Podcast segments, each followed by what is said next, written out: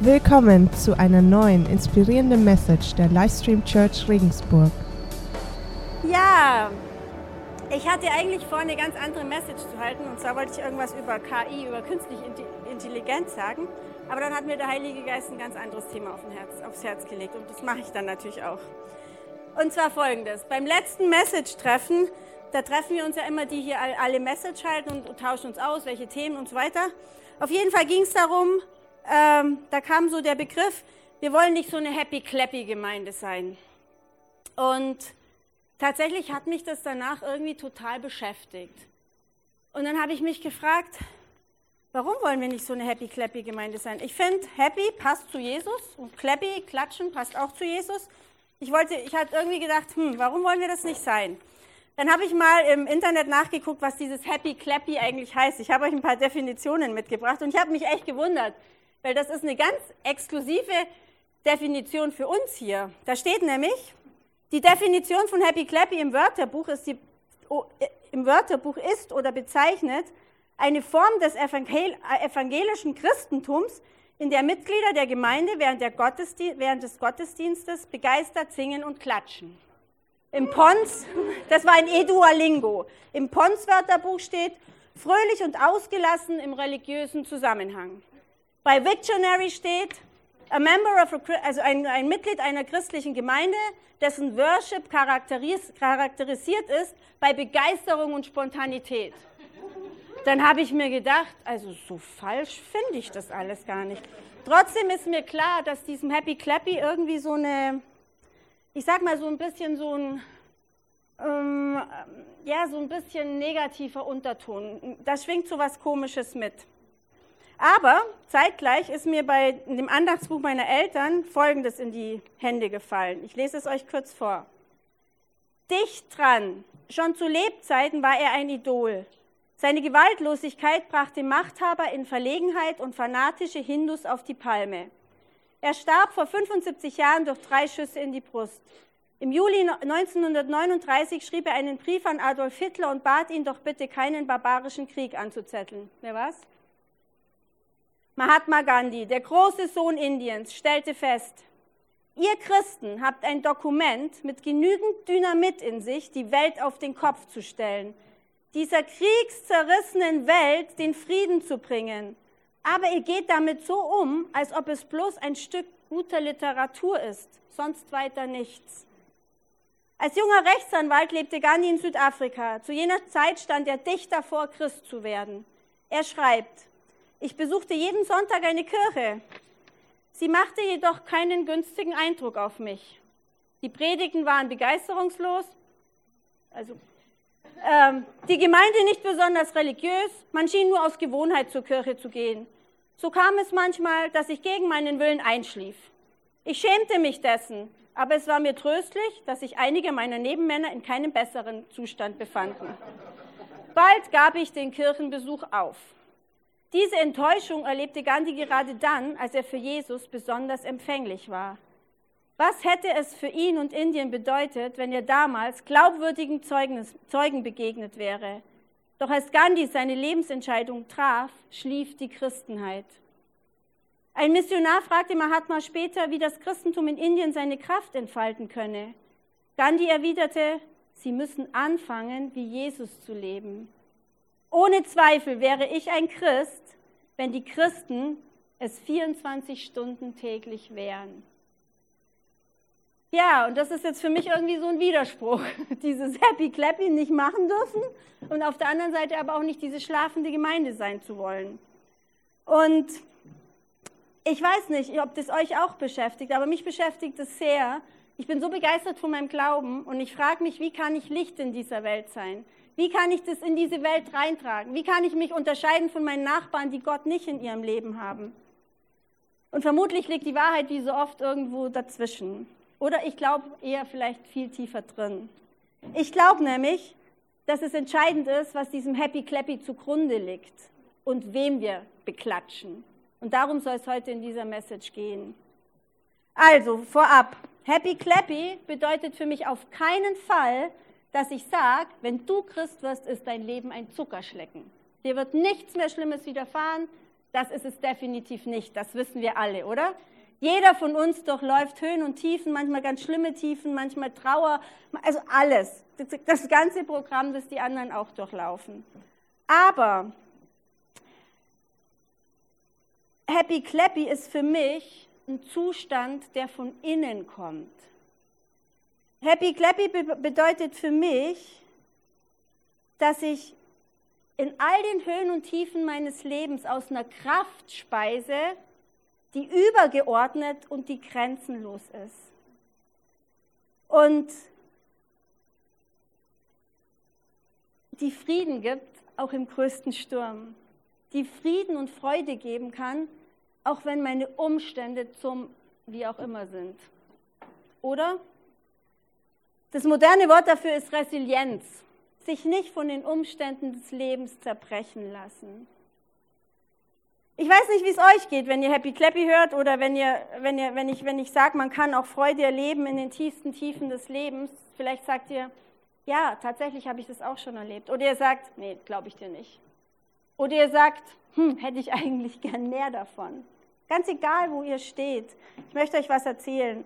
Ich war vergangene Woche im Allgäu, wo ich herkomme, und äh, musste dabei sein, wie die beste Freundin meiner Mutter begraben wurde, wie die, also bei der Beerdigung. Und ich hatte dann die Aufgabe, den Nachruf meiner Mutti bei der Trauerfeier vorzulesen, weil sie emotional nicht dazu in der Lage war. Aber diese Frau, und deswegen erzähle ich euch das, diese Frau war für mich das krasse Beispiel genau dafür. Die hatte so ein heftiges Leben. Die hatte sieben Kinder. Drei davon waren behindert. Das erste Kind war blind. Ein weiterer Sohn ist mit vier Jahren, hat er Kinderlähmung bekommen. Noch eine Tochter war blind. Ein Kind haben sie verloren im eigenen Grundstück in dem Bach, wo es noch ganz klein war. Dann haben sie ein Kind aufgenommen, das aus total verwahrlosten Umständen kam. Das, dem, das hat in der Pubertät ihnen ganz schön eingeheizt. Der Mann, ich kann, da möchte da kein Urteil treffen, aber ich würde mal einfach sagen, er war ihr nicht immer die Hilfe, die sie gebraucht hätte. Und diese Frau, die war so ein Zeugnis für die Freude, die man haben kann in Jesus. Sie hat ihrem Jesus so vertraut, dass sie auch in diesen schlimmsten Situationen, wenn man sich, wenn man sich mit ihr getroffen hat, die anderen Menschen ermutigt hat. Die sind, nach, die sind danach besser, fröhlicher, erhobener gegangen, obwohl sie gerade total tief drinnen saß. Also ich glaube, es ist möglich und ich finde es erstrebenswert. Ich weiß nicht, wie es euch geht. Ich glaube, unser Glaube hat das Zeug, dass wir Freude erleben können in den tiefsten Tiefen unseres Lebens. Und deswegen halte ich heute die Predigt. Ich habe dann mal im Wort Gottes so ein bisschen geschaut, was ist denn die Quelle dieser Freude? Und bin auf Johannes gestoßen, Johannes 15. Ich lese euch einen Vers vor. Ich lese gleich den ganzen Bibelabschnitt im Zusammenhang. Ich lese aber jetzt mal einen Vers erstmal vor. Da sagt Jesus nämlich, ich sage, das ist das Gleichnis mit dem Weinstock und Reben. Da sagt Jesus, ich sage euch das, damit meine Freude euch erfüllt. Ja, eure Freude soll vollkommen sein. Und tatsächlich steht im Neuen Testament und auch im Alten total viel über Freude. Äh, ich lese es jetzt mal im Zusammenhang. Das ist in Johannes 15 die Stelle vom Weinstock und den Reben. Bleibt in mir, das sagt Jesus zu seinen Jüngern, bleibt in mir und ich werde in euch bleiben.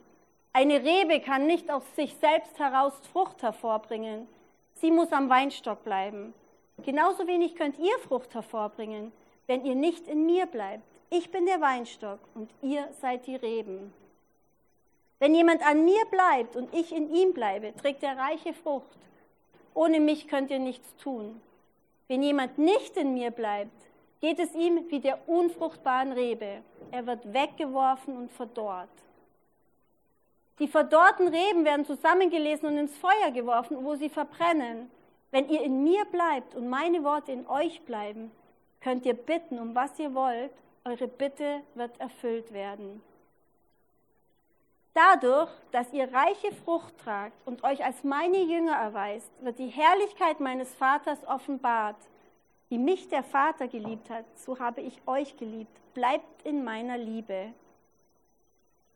Wenn ihr meine Gebote haltet, werdet ihr in meiner Liebe bleiben, so wie ich immer die Gebote meines Vaters gehalten habe und in seiner Liebe bleibt. Ihr seht, es geht immer wieder ums Gleiche. Ich sage euch das, damit meine Freude euch erfüllt und eure Freude vollkommen ist. Da steht nichts davon, dass die Freude nur dann da sein darf, wenn es uns gut geht, sondern da steht, unsere Freude soll vollkommen sein und, und, und seine Freude soll uns erfüllen. Liebt einander, wie ich euch geliebt habe. Das ist mein Gebot. Niemand liebt seine Freunde mehr als der, der sein Leben für sie hergibt. Ich werde jetzt gleich noch auf die einzelnen Punkte in diesem Abschnitt eingehen, aber was einfach für mich total charakteristisch ist, die Quelle unserer Freude, die Quelle dieser vollkommenen Freude ist, haben wir doch mal gelernt, das ist immer die richtige Antwort in der Sonntagsschule. Die Quelle unserer Freude ist, genau. Und ich glaube, es geht, hat viel damit zu tun, worauf ich im Leben meinen Fokus lege. Beschäftige ich mich im Kopf nur mit meinen Problemen, nur mit den Sachen, die mich total herausfordern? Oder beschäftige ich mich mit Jesus? Gucke ich auf ihn? Halte ich meinen Blick total auf ihn gerichtet? Weil wenn wir auf ihn gerichtet unseren Blick halten, dann merken wir, da ist immer Grund zur Freude. Wenn wir lernen, dass wir, wenn wir Jesus vertrauen, diese Freude bekommen können, dann können wir einfach auch lernen, das zu unserem Hauptziel zu machen, auf ihn zu gucken. Aber lasst uns jetzt nochmal zusammenstellen, welche Gründe daraus resultieren. Also wenn wir Jesus vertrauen, wenn wir ihn total fokussieren, wenn wir auf ihn gucken, dann haben wir nämlich noch ein paar zusätzliche Erkenntnisse. Und um die möchte ich jetzt ganz kurz, äh, über die möchte ich gerade ein paar, paar Worte verlieren. Ich habe sieben Punkte zusammengeschrieben, das ist nicht vollständig, aber ich glaube, das ist das, was diese Freude befüllt, wenn wir Jesus nachfolgen. Erstens, Jesus ist dir immer nah. Ich, ich glaube, das können wir uns nicht genug oft bewusst machen. Jesus ist uns immer nah. Wenn wir ihm nicht nah sind, liegt es nicht an ihm, es liegt an uns. Wir sind immer nur ein Gebet, ein Gedanken oder auch nur ein Wort weit von Jesus weg. Wir können in jede unserer Lebensumstände immer wieder Jesus reinsprechen und wir werden sehen, dass sich dann auch die Umstände verändern. Also Jesus ist uns ganz nah. Das hat sogar der David erkannt. Und der David hat auch kein Leben gehabt mit Zuckerschlecken. Also das ist auch ein Beispiel für Resilienz. Als der Prophet Samuel kam, um unter Isais Söhnen einen auszusuchen und zum König zu salben, hat sein Vater ihn glatt vergessen. Dann ist er zum König gesalbt worden und dann hat es noch 15 Jahre gedauert, in, den, in diesen 15 Jahren ist er zig Mordanschlägen entkommen, bis er König wurde. Und als er dann König war, hat er sich versündigt, hat Ehebruch begangen, Mord. Ihm ging's so, er hat das dann gemerkt, wie, wie, wie schlecht das war. Er war am Boden zerstört, er hat ein Kind verloren. Also es war kein Leben mit Zuckerschlägen. Später hat ihn sogar sein Sohn verraten.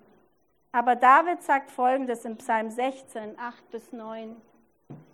Ich weiß, dass der Herr immer bei mir ist. Ich will nicht mutlos werden, denn er ist an meiner Seite. Darum ist mein Herz erfüllt mit Freude und mein Mund lobt ihn mit lauter Stimme. Auch mein Körper ruht sicher. Also der erste Punkt, Jesus ist immer nah. Der zweite Punkt ist, wir haben Gottes Masterplan. Das war nicht in allen Generationen so. Wir haben den gesamten Plan Gottes den wir erforschen können und den wir erkennen können in unserem Leben. Ich fasse den Plan Gottes jetzt mal mit einem Satz zusammen, ganz kurz, den kennt ihr alle. Das ist der Bibelvers in Johannes 3, 16. Denn so sehr hat Gott die Welt geliebt, dass er seinen einzigen Sohn hingab, damit jeder, der an ihn glaubt, nicht verloren geht, sondern das ewige Leben hat. Gott sandte seinen Sohn nicht in die Welt, um sie zu verurteilen, sondern um sie durch seinen Sohn zu erretten. Ich finde es ziemlich krass, dass wir die ganze Geschichte kennen. Ich meine, die Jünger damals, wo wir immer denken, boah, wäre ich doch bei Jesus dabei gewesen, die kannten nur das Alte Testament. Gut, die haben dann Jesus gesehen, aber die kannten vieles nicht, was wir jetzt wissen können. Und ich glaube, jeder von uns weiß, dass wir in den Höhen und in den Tiefen nicht alles erleben sondern dass es nur die Hälfte der Wahrheit ist.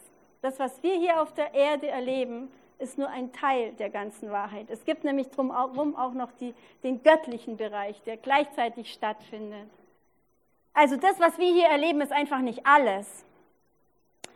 Und das ganze Alte Testament weist auf Jesus hin, dann kommt er, stirbt für uns, er rettet uns damit Und aus dieser Tat Jesu ist dann der Heilige Geist zu uns gekommen und dadurch können wir jetzt mit ihm ganz nah zusammenleben. Also, erstens, Gott ist ganz nah. Zweitens, wir haben den Masterplan. Und ich habe gesagt, Gott ist uns ganz nah. Gott ist uns durch den Heiligen Geist ganz nah. Der Heilige Geist ist die Kraft, die Gott uns geschenkt hat. Als Jesus gegangen ist von dieser Erde, hat er zu seinen Jüngern gesagt, es ist so viel besser, dass ich jetzt gehe, weil der, der kommt, ist besser für euch. Warum ist der besser? Jesus war nur bei seinen Jüngern in Jerusalem. Der Heilige Geist ist zeitgleich auf der ganzen Welt bei jedem Nachfolger von Jesu. Das ist besser für uns. Auf jeden Fall. Also die Kraft Gottes, den Heiligen Geist, der uns einfach zur Verfügung steht. Das ist die Stelle, wo eben, dass der gleiche Geist, der Jesus von den Toten auferweckt hat, auch in uns ist. Der vierte Punkt ist, das finde ich auch einen ganz wichtigen Punkt. Jesus hat uns eine ganz wichtige Lebensstrategie gelernt. Und zwar ist, die, ist das die Vergebung. Wir sind Menschen, denen total viel vergeben wurde. Das ist ein Teil unserer Errettung. Und deswegen können wir auch all den Menschen vergeben, die an uns irgendwie ein Unrecht tun. Und ich erlebe, ich weiß nicht, ob ihr das auch kennt, aber ich erlebe bei, erlebe bei so vielen Menschen, dass die so tief drin sitzen, weil sie manchen anderen Menschen nicht vergeben können. Die tragen so eine Last mit sich rum und die, die sind nicht frei, weil sie irgendjemand nicht vergeben können, der ihnen vielleicht Unrecht getan hat. Und dabei ganz vergessen, wie viel ihnen vergeben wurde. Und wie oft sie es auch nötig haben, dass man ihnen immer wieder vergibt. Also Vergebung ist eine Kraft, die Jesus uns beigebracht hat, die nicht zu unterschätzen ist. Jesus ist mal gefragt worden von Petrus, wie oft sollen wir denn vergeben? Und Petrus war schon ganz großzügig und hat gesagt, sollen wir siebenmal vergeben? Weil damals haben die Pharisäer gesagt, dreimal sollen wir anderen Menschen vergeben. Und deswegen war Petrus schon echt, hat, hat sich schon weit rausgewagt. Und dann sagt Jesus, nee, nee, nicht siebenmal, siebenmal, siebzigmal. Und Jesus meint damit noch nicht mal 490 Mal, sondern Jesus meint damit so oft, dass du gar nicht mehr mitzählen brauchst. Ich weiß nicht, ob Vergebung für euch ein Thema ist. Ich gebe nach der Message schon einen ganz kurzen Moment, wo wir ein Lied anhören und wo jeder mal in sich gehen kann. Denkt einfach drüber nach. Ist das vielleicht irgendwas, wo die Freude des Herrn vielleicht blockiert wird, weil ihr noch irgendwo Unversöhnlichkeit in eurem Leben habt? Geht doch einfach mal eure Kontakte durch. Dann ein weiterer Punkt, den Jesus uns gelehrt hat, ist diese bedingungslose Liebe. Das ist echt ein ziemlicher Kraftakt. Ich finde, das ist auch echt eine schwierige Nummer. Aber er hat uns gezeigt, wie es geht. Und ich glaube, jedes Mal, wo wir es ein bisschen besser schaffen, wird unser Leben ein bisschen größer und unsere Freude auch ein bisschen mehr. Diese bedingungslose Liebe. Jesus hat alle Menschen gleich geliebt. Er hat jedem Menschen die gleiche Würde gegeben. Er hat keinen Unterschied gemacht und er möchte, dass wir genauso leben.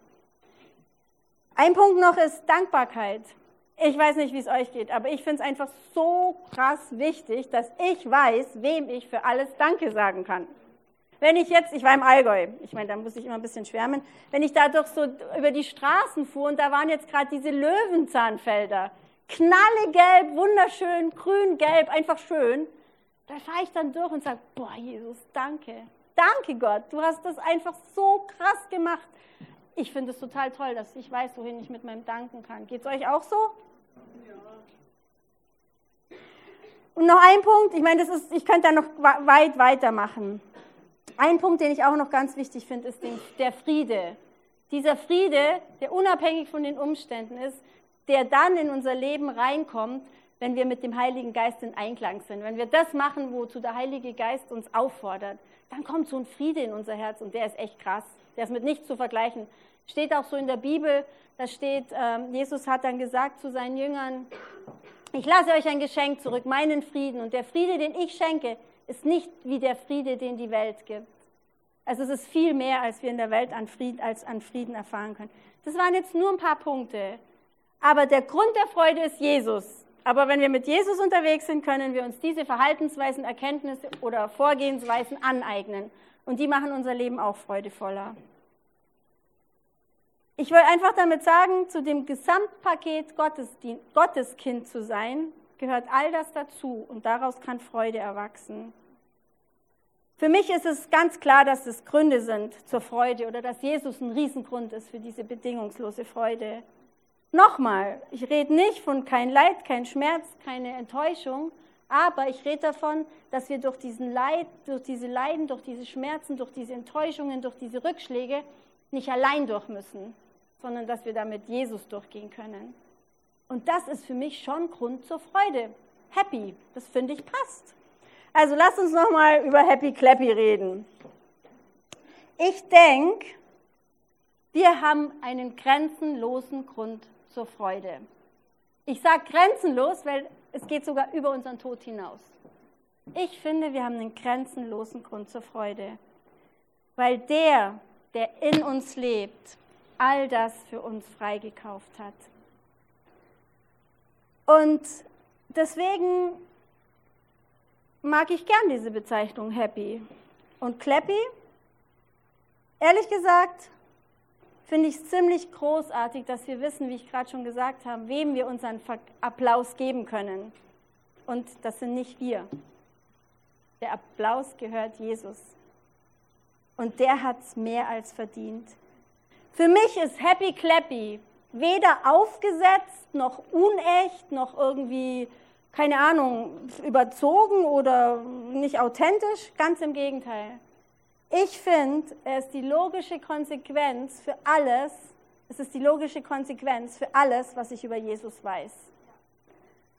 Und ich habe die Überzeugung, dass Jesus sich freut, wenn wir uns hier in seinem Gottesdienst, in seinem Fest am Sonntag freuen.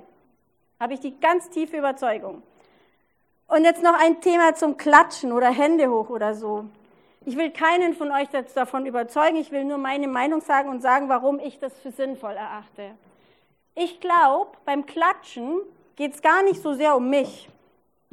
Wir waren letzte Woche in einem Musical und die haben super gesungen, super gespielt und die haben geklatscht, die Leute, und immer wieder sind die gekommen. Mir haben die Hände wehgetan. Ich hatte längst keine Lust mehr zu klatschen. Aber ich habe geklatscht, weil ich einfach finde, dass die das verdient haben. Und wenn ich hier in der Kirche bin und meine Hände hochhebe und klatsch, dann klatsche ich nicht, weil ich jetzt, ich sag's euch ehrlich, ich bin eher so eine deutsche Bratwurst. Ich bin kein so Bewegungsmensch. Aber ich finde, dass es Gott einfach Ehre macht, wenn wir die Hände hochheben und wenn wir klatschen. Wir klatschen nicht, weil wir danach fühlen, sondern wir klatschen, weil er die Ehre verdient. Ihr könnt innerlich klatschen. Ich habe von vielen von euch, ich habe von vielen gehört, ja, aber das bin ich nicht und das ist nicht mein Typ. Voll okay. Ihr könnt innerlich klatschen. Aber ich finde nicht, dass wir das Recht haben, Happy Clappy runterzumachen. Wie geht's euch damit? Habe ich euch damit jetzt total platt geredet?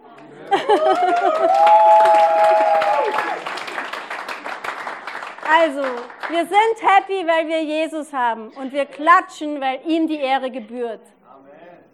Und wir machen jetzt gleich mal die Probe. Wir hören nämlich jetzt oder wir singen zusammen einen Song, der Jesus die Ehre gibt. Und danach habe ich nochmal das Übergabegebet. Wenn du dich für dich jetzt entscheidest, ich habe Jesus noch gar nicht in meinem Leben, aber ich will ihn einladen, dann hast du jetzt gleich die Gelegenheit dazu.